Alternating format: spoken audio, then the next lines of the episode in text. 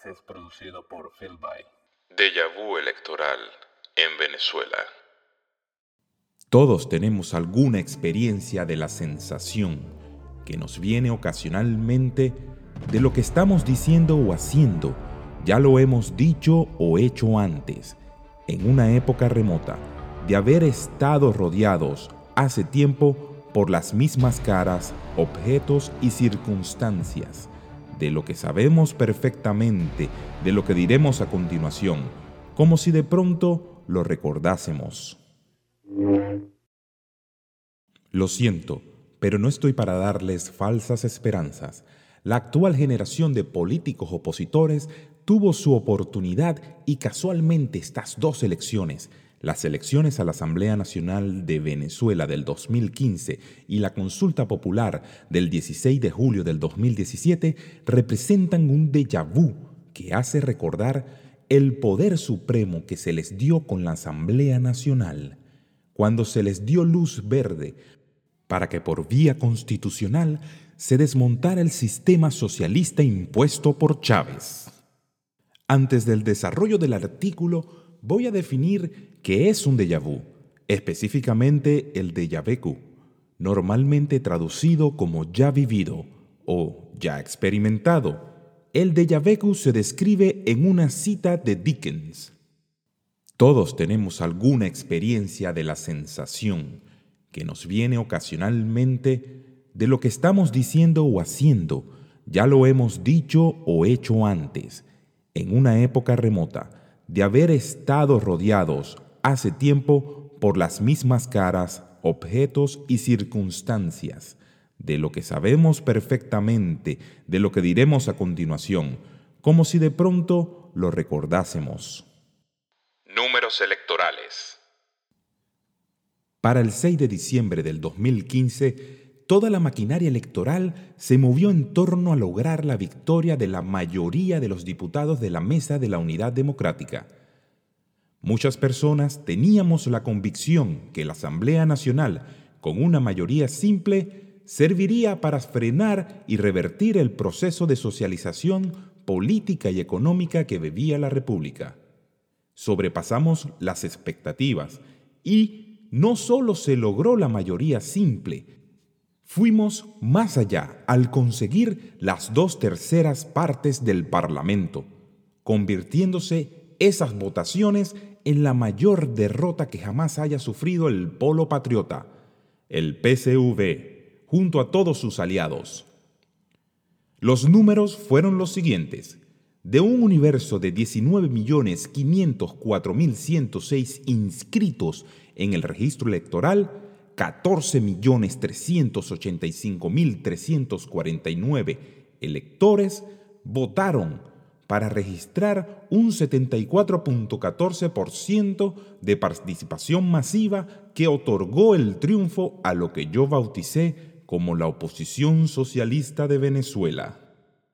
Otro contexto importante de la situación y viendo los números en la consulta del 16 de julio del 2017, según datos otorgados por los rectores de las casas de estudios más importantes del país, 7.186.170 venezolanos participaron en la consulta popular logrando un 98% para la opción del sí y la aprobación de rechazar y desconocer la realización de una constituyente propuesta por Nicolás Maduro sin la aprobación previa del pueblo venezolano. Demandar a la Fuerza Armada Nacional y a todo el funcionario público obedecer y defender la Constitución del año 99 y respaldar las decisiones de la Asamblea Nacional.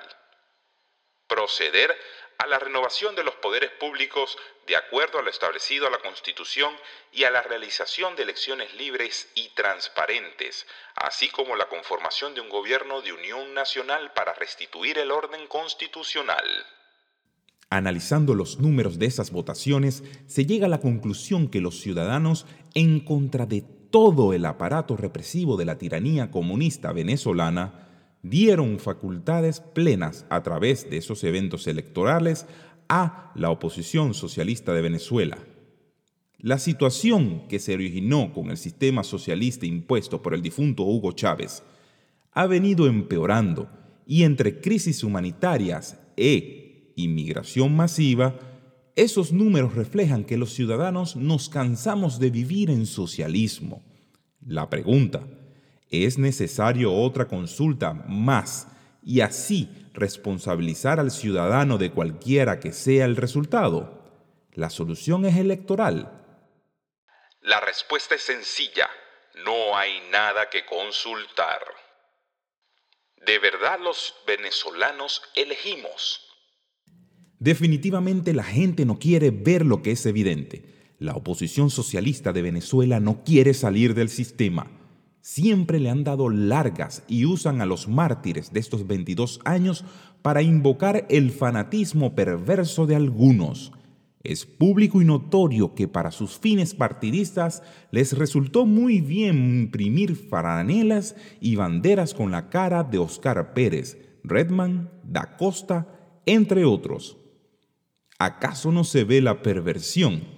El político venezolano nunca ha tenido que rendir cuenta en ningún lado. Por eso es tan fácil en Venezuela montar aparatos de fraude masivo de lado y lado.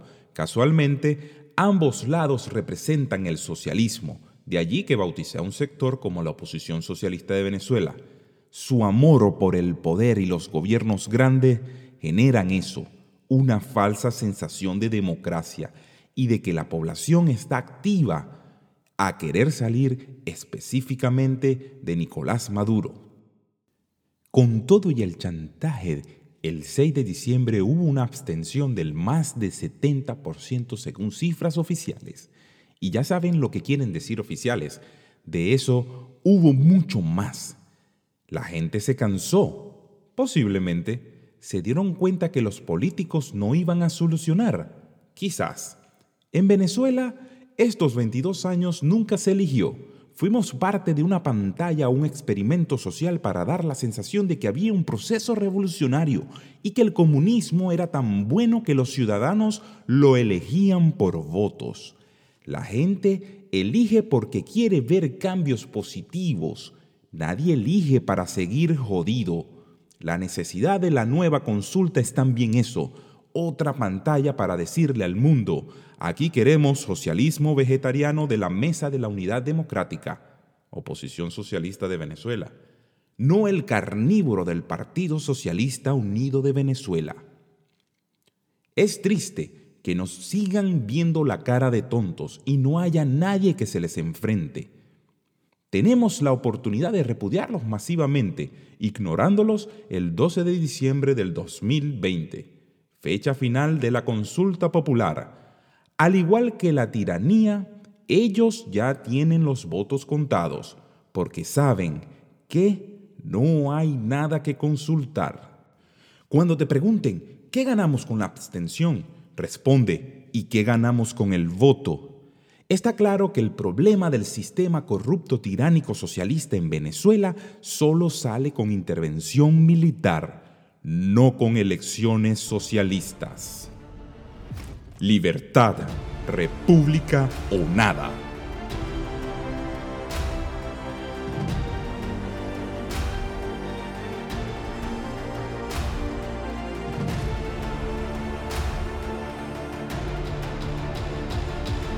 Con la autoría de Esteban Rafael Figueroa para The Freedom Post si te gustó Expedientes Secretos Podcast, no olvides compartir. Este es un podcast de Esteban Rafael JR.